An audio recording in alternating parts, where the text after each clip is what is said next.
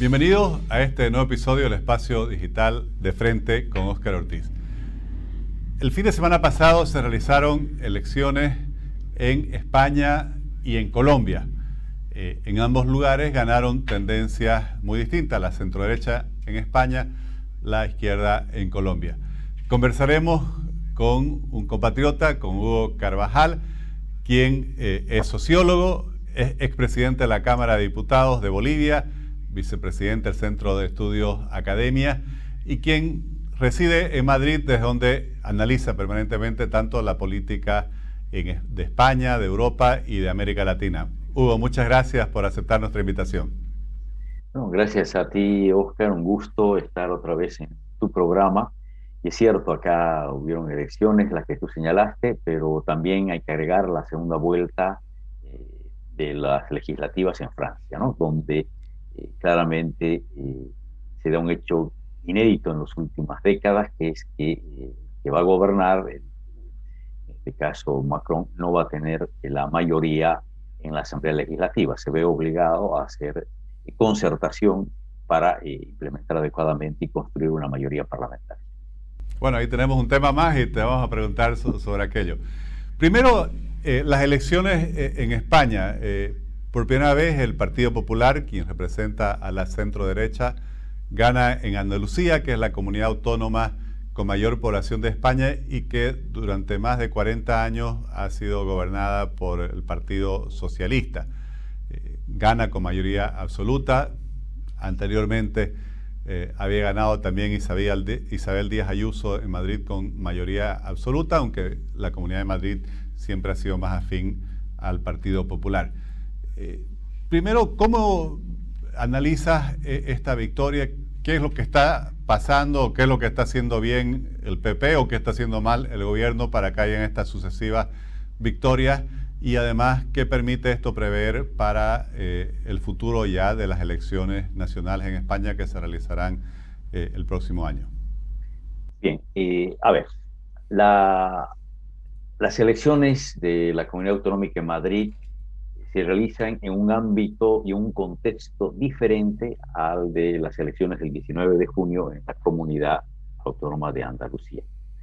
Es decir, eh, cuando se da el año pasado, en mayo, la elección en Madrid, eh, Díaz Ayuso estaba eh, enmarcada dentro de la lógica de la polarización extrema. Y eso estaba inscrito dentro de lo que era un eh, digamos, un rol definido por el partido, por el Partido Popular y por el entonces eh, presidente del Partido Popular, que era Pablo Casado. Esa era la, perspectiva. Aún Casado y Ayuso se llevaban muy bien. Es más, Ayuso eh, llega, sabemos, el 2018 a ser la candidata por la confianza que tenía el entonces máximo líder de los populares, eh, Pablo Casado. Eh, ese era el contexto. No saca mayoría absoluta, es más, eh, lo que sí se da es un brutal crecimiento de, del Partido Popular en las elecciones autonómicas, desplazando al, al PSOE a, a, ser, la, digamos, la tercera fuerza política en, en la Comunidad de Madrid, y se da un crecimiento, una irrupción muy grande también de eh, Vox, que es la extrema derecha. Esto lleva a que se dé una eh, acomodo de fuerzas dentro de la Asamblea Legislativa y Ayuso tenga necesariamente que pactar con Vox. Explico esto porque el cambio, 12 eh, meses después o 13 meses después de las elecciones eh, del último 19 de junio, del último domingo, es bastante grande en el contexto político, social y electoral de España. Es decir, cambia el jefe del partido y ahora ya no es Casado, ahora es Feijó, Alberto Núñez Feijó, y Alberto Núñez Feijó eh, saca de la polarización extrema a la, política del Partido Popular y esto lo enmarca dentro de una corriente más, digamos, de hombre de Estado, más de buscar la propuesta y, el, y la concertación que de buscar la confrontación. Y una cosa que es muy importante, él, al provenir de eh, presidente de, la, de, la, comunidad gallega y al estar varios años en, de mandato de presidiendo la comunidad de Galicia, tiene obviamente una gran valoración de lo que es el aspecto territorial y esto hace que le dé Ayuso, por ejemplo, más libertad eh, territorial y política y lo propio eh, le da, ¿no es cierto?, a Juanma Moreno, que era el candidato del Partido Popular en la Comunidad de Madrid. Esto lo explico con este detalle que él no asiste a la, al cierre de campaña de Juanma Moreno. Entonces, eh, esto es importante. ¿Por qué? Porque Juanma Moreno en su estrategia, en su ruta electoral, en su ruta crítica electoral, lo que busca es diferenciar la lógica de estar dependiendo del centralismo, de la leva del presidente de la República y el ser, como él se presentaba, un autónomo de veras, un autónomo eh, total eh, para dirigir eh, los intereses de los andaluces. Él dice, yo represento a Andalucía. Y se da tal punto que en la concentración final del Partido Popular, yo no he distinguido más de una o dos banderas del Partido Popular. Todas las demás eran de Andalucía y banderas españolas. Jamás criticó en toda su campaña al presidente, excepto por temas presupuestarios, ¿sí? al presidente Sánchez, el presidente de la República, el presidente de gobierno, en este caso de España, y no polarizó con el gobierno. Él fue fundamentalmente y se abocó al tema de la comunidad autónoma de los andaluces. Entonces, eso le permitió, obviamente, ser transversal y poder capturar una importante cantidad de votos del Partido Socialista y absorber totalmente a eh, Ciudadanos, una fuerza política que va desapareciendo en las diferentes autonomías de España, y eso le permite por sí solo mayoría absoluta. Otro hecho cualitativo de esta última elección, y disculpa que me alargue, pero está muy interesante la explicación.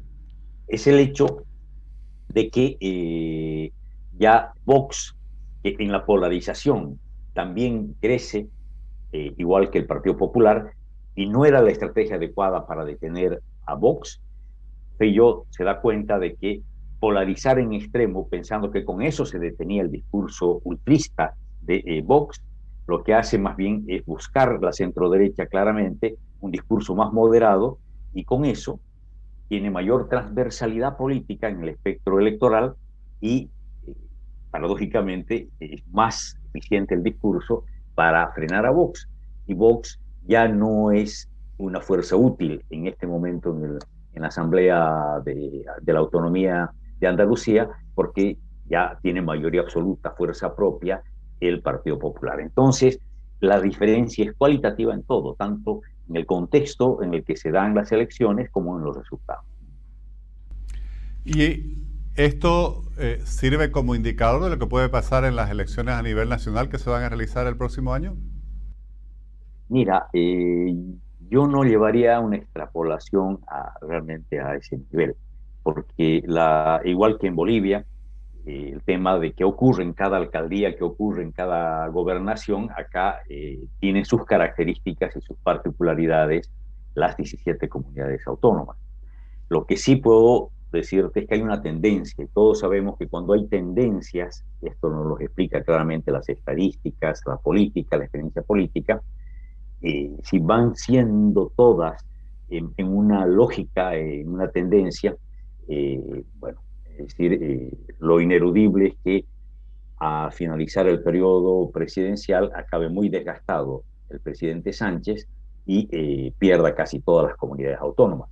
La última que le queda importante es Valencia, y allí ya se ha dado la renuncia de la vicepresidenta, uno de los partidos que apoya eh, la coalición de gobierno de, Valencia.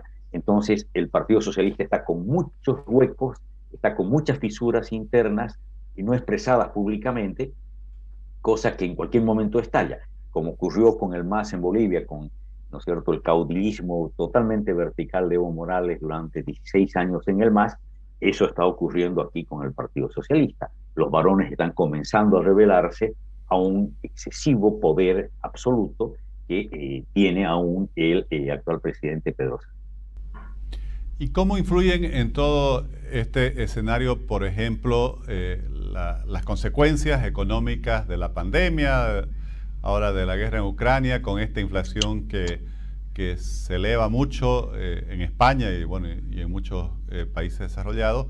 ¿Está afectando esto también eh, las posibilidades del actual presidente o su popularidad y sus posibilidades de poder conseguir una nueva reelección? Sí, está afectando bastante porque, es decir, la, la, inflación es tan grande en Europa en este momento a lo que no está acostumbrada Europa. Europa nunca pasó de una inflación del 2% anual en los últimos 30 años casi. O sea, entonces esto ha, acostumbrado a la población europea a una estabilidad eh, realmente impresionante, laboral, política, económica y de precios. Entonces, eh, eh, la, la, factura que va a pasar la actual crisis, la inflación, la falta de empleo continuo, el tema de que no hay empleo pleno también, eh, la oscilación de los carburantes y de la electricidad en los hogares es realmente muy grande. Entonces, eh, hay, por ejemplo, esto cómo afecta a los negocios, cómo afecta al transporte, a los taxistas, es muy grande. Esto eh, va a reconfigurar necesariamente el panorama político europeo y especialmente el español, porque si el mi visión es esta, que si el eh, Partido Socialista no se reorienta a comprender que hay una inflación que no va a ser fácilmente controlada, y hoy lo dijo, eh, ¿no es cierto?, el Banco Central Europeo, que debemos acostumbrarnos a una inflación elevada por lo menos hasta fin de año. Entonces, esto está ocasionando una pérdida de poder adquisitivo. Es impensable que el aumento de las pensiones, el aumento de los sueldos, esté aparejado a esta eh, gran inflación que se está produciendo. Esto es inédito, eh, no se ha visto hace años en, Europa y va a eh, generar grandes conflictos laborales, sociales, que ya se están produciendo, especialmente con productores autónomos y con toda una serie de colectivos que tienen un altísimo grado de precariedad económica. Hugo, hablabas de tendencias. Eh, hubo también elecciones en Colombia. Eh, los titulares son que por primera vez eh, gana la izquierda. Otros analizaban de que Colombia tuvo que elegir entre dos populismos, uno de izquierda, otro de derecha. ¿Cuál es tu lectura de los, de los resultados de las elecciones nacionales de Colombia, la victoria de Gustavo Petro? Bueno, en Colombia también había una tendencia claramente definida había un hartazgo del viejo establishment político, eh, un, un, establishment que buscaba reacomodos eh, para, eh, digamos, renovarse, entre comillas, mostrarse como diferente de la lógica partidaria, pero al final gobernaban los mismos y eso ha logrado un cansancio del electorado y de la ciudadanía. Creo que tenemos, lastimosamente, como en todos los países, como está ocurriendo en Brasil, incluso en Bolivia, eh, en Perú, en Chile, sociedades totalmente polarizadas, eh, polarizadas y en algunos casos al extremo.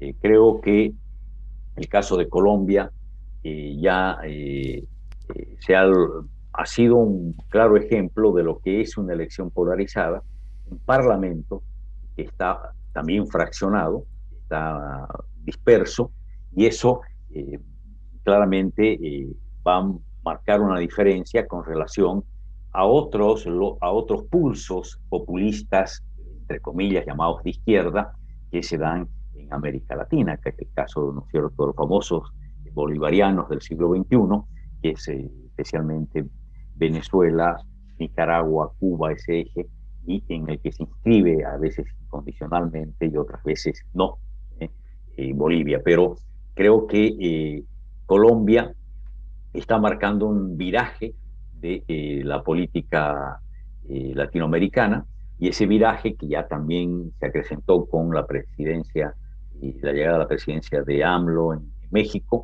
se lo ve, se ve, se ve que va a ser inevitable también el caso de Brasil con las próximas elecciones que tendremos en octubre y donde estará Lula.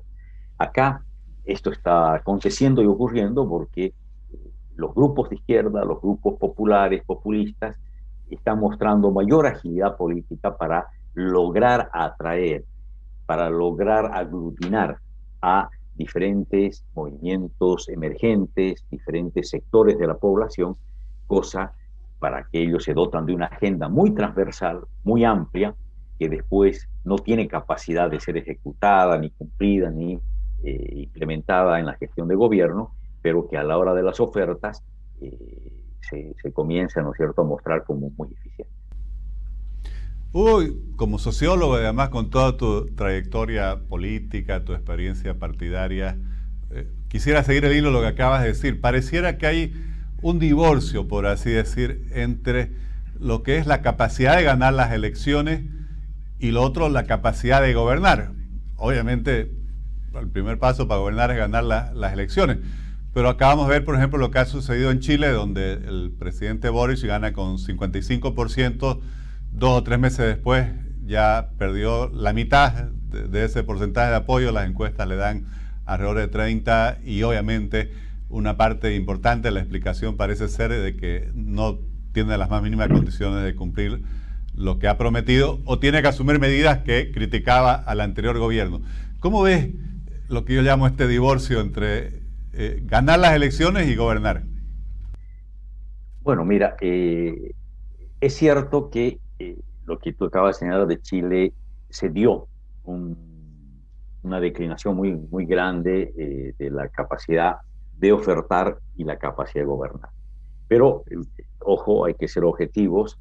Boric ha comenzado a recuperar terreno y esa gran caída que tuvo, que llegó hasta el 35% de imagen y un fuerte rechazo que bordeaba más del 50%, se está revirtiendo. no mucho pero se ha, ya paró la caída y ha comenzado una leve recuperación. Eh, ¿Y esto por qué? Porque Boric ha comenzado a tener más eh, juego de cintura, ha comenzado a eh, mostrarse con mayor racionalidad de Estado, y el caso de lo que ha ocurrido en la zona de la Araucanía, ¿no es cierto?, con los mapuches, con la movilización de las Fuerzas Armadas, ha mostrado que ha roto con una de las lógicas de una de sus propuestas de discurso de campaña, que era decir que no iba a jamás movilizar a las Fuerzas Armadas contra los indígenas. Entonces, eh, las movilizó, les dio un contexto muy claro de, restringido de atribuciones, solo vigilar carreteras, despejar ellas y que no haya actos de terrorismo ni sabotaje, pero hizo ello. Y eso devolvió más tranquilidad al área, y le da más seguridad a la gente que está ahí. Entonces, eh, esto es un hecho que hay que resaltar. Y por otro lado, se está discutiendo, eh, se está rediscutiendo, se está haciendo más, eh, digamos, realista en lo que va a ser el trabajo de la constituyente y la, nueva constitución, porque si siguen por el camino de ser demasiado innovadores, entre comillas, van a lograr que en septiembre la constituyente eh, perdón, el referéndum rechace la reforma constitucional y eso dejaría otra vez en foja cero eh, bastante, ¿no es cierto?, medio grado de interrogación a todo el sistema político e institucional de Chile. Entonces, eh, creo que se están acomodando las aguas y Boric está demostrando un juego de cintura que esperamos esto vaya a acontecer. El hecho que haya viajado, por ejemplo, a la Cumbre de las Américas, que haya estado en Canadá, en Estados Unidos, ya muestra que no es una persona demasiado ortodoxa ni está dispuesta a seguir el camino de los bolivarianos, concretamente de Maduro, de Ortega y eh, obviamente menos de Evo Morales. Entonces, esto está marcando el germen de una nueva izquierda, eh, de una nueva propuesta progresista en América Latina, Todavía hay que verlo eh, con, muchas dudas, pero eh, hay que darle también todo el derecho a la opción de gobernar. En cuanto a Colombia, Colombia tiene, y veo por lo menos en Petro, mayor experiencia de Estado. Es una persona que está hace 40 años batallando en, el juego político y esto eh, tiene experiencia obviamente también en la administración estatal esto le va a dar mayor realismo a eh, la ejecución. puede ser catalogado o no como una izquierda democrática, no es la guerrilla de la FARC, de la que proviene, eh, ¿no es cierto?, Petro, es una, eh, lo que fue el M19, que se advino desde hace años ya, desde hace unos 20 años o más, a la democracia y creo que esto va a permitir que Petro tenga una mayor capacidad de concertación, cosa que ha perdido la política en América Latina y a nivel mundial. Es decir, la polarización ha excluido, ha dejado de lado la concertación, que es clave en política para poder gestar políticas estatales serias y duraderas. Entonces yo creo que Petro va a recuperar esto y su discurso ha ido en ese camino. Él ha dicho, yo no voy a expropiar, es más, voy a desarrollar capitalismo. Es decir, esto marca una diferencia muy grande con la lógica nacional estatista que imprimió Chávez en su momento y que continuó de una manera bastante torpe Maduro, y que obviamente también esa lógica centralista estatista que le quiere dar lastimosamente el presidente Arce a la economía boliviana puede generar gravísimos problemas más temprano que tarde. Hugo, y no quisiera terminar esta, este, este análisis, este recorrido internacional que estamos compartiendo contigo sin que nos comentes tu visión sobre las elecciones en Francia un país que si bien no es tan cercano a los análisis que realizamos en Bolivia, pero un país que marca una influencia, sobre todo en el mundo de las ideas, en el mundo intelectual, en el de la cultura, muy grande a nivel mundial. Bueno, mira, yo creo que las elecciones en Francia eh, muestran que eh, no hay, y la ciudadanía no da cheques en blanco, y eso es lo que le ha señalado claramente a Macron, eh, la población francesa en la, en la, segunda vuelta de las legislativas, sigue siendo la principal fuerza política, eh, pero no la de mayoría absoluta, Macron. Entonces pierde la mayoría absoluta, y va a tener que buscar eh, dentro de los partidos de centro-derecha, derecha, en, en Francia, algún acuerdo para poder construir una mayoría parlamentaria, que probablemente sea como se dio en su momento en España, una geometría variable, es decir, para algunas cosas de reformas irá con centro izquierda y con otras irá con centro derecha o derecha, en fin, hay eso que se llama geometría variable, que eh, tiene bastante experiencia y, capacidad de concertación el presidente Macron, y más dentro de este difícil contexto en el que está Europa, que es esta crisis energética, esta eh, gran disputa geopolítica que hoy por hoy se está librando entre dos bloques, ¿no cierto?, internacionales en suelo ucraniano. Eso, eh, todo el tema de la crisis de los, de los alimentos y de los costos que se van gestando, todo ello está reconfigurando, eh, obviamente, Francia como política y obviamente eso está aconteciendo también en todos los países de Europa. Alemania entre ellos, que toma conciencia de que hay que buscar necesariamente importantes eh, definiciones en la política europea que se están tomando ya en el Parlamento Europeo como en la Comisión Europea, a través de decisiones, por ejemplo, como las de eh, ampliar el espectro económico de la Unión Europea y político, con Suecia y Finlandia, y eh, también hoy salió la resolución de invitar a incorporarse a Ucrania, pero también no nos olvidemos de la gran cita que tiene este fines de junio, 28 y 29 de junio aquí en Madrid, la cita de la OTAN, donde se va a replantear la agenda de eh, la OTAN de la defensa del de los países del Atlántico Norte, y eso obviamente va a ser de gran importancia para el futuro de Europa. Estamos en un momento de grandes definiciones eh, en, Europa en términos geopolíticos como en términos económicos, de qué tipo de estados eh, se, se, van a reposicionar nuevamente, como también en todo el tema de lo que es la transición energética que va viviendo el planeta medioambiental y que acá Europa eh, la, la, quiere lidiar con su propia iniciativa y su propia capacidad. Bueno, ese es un tema también que requeriría otro episodio para analizarlo y lo vamos a buscar el momento porque está claro que con la guerra en Ucrania, con la invasión de Rusia a Ucrania, eh, el mundo va a cambiar mucho más de lo que ya venía cambiando y, quizás nuevamente volvamos a los bloques y va a tener una gran influencia. te vamos a buscar en, en otro momento para continuar conversando sobre ello. Muchísimas gracias, estimado Hugo, por compartir tu análisis con nosotros en, este episodio. Bueno, muchas gracias a ti, Oscar, y yo creo que eh, lo que hay que sacar de todo esto es de que hay momentos difíciles, eh, no será fácil, la inflación será alta a nivel mundial, por lo tanto Bolivia no escapará de ello, y yo espero que en Bolivia hay una capacidad mínima, eh, por lo menos de concertación, de acercamiento, de articulación de eh, bloques políticos para eh, llegar a importantes consensos si es que en algún momento prima alguna racionalidad en este gobierno para evitar mayor sufrimiento económico y social a la población boliviana. Muchas gracias y hasta pronto. Gracias, gracias.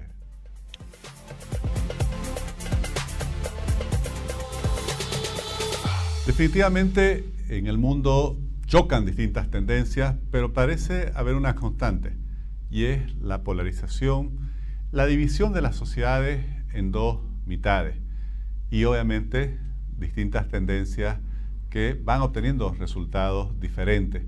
En España todo parece indicar que la centroderecha va a seguir acumulando triunfos y va a lograr el gobierno nacional durante las elecciones de 2023. En Latinoamérica, por el contrario, el populismo va ganando terreno. Buena parte de los países latinoamericanos eh, han, eh, por así decir, experimentado victorias del populismo de izquierda. Aquí viene también después la pregunta de estos casos de éxito electoral, en cuánto se van a convertir en caso de éxito de gestión. Hasta ahora lo que se está viendo es que no, la capacidad de ganar las elecciones no está siendo acompañada de la capacidad de gobernar. Y esto retroalimenta el círculo de malestar ciudadano y la búsqueda permanente de la población de algún líder, en algunos casos incluso algún caudillo, que en ese momento pueda llevarse las preferencias electorales, lo que también hace cada vez más difícil que las instituciones, sobre todo las instituciones políticas como los partidos, que en el caso de Colombia habían gobernado el país durante tantas décadas, incluso más de un siglo, puedan eh, sostenerse como eh, los canalizadores de la voluntad popular, lo cual obviamente representa desafíos enormes, enormes para el sistema democrático y el Estado de Derecho. Les agradezco por habernos acompañado en este nuevo episodio del Espacio Digital de Frente con Oscar Ortiz.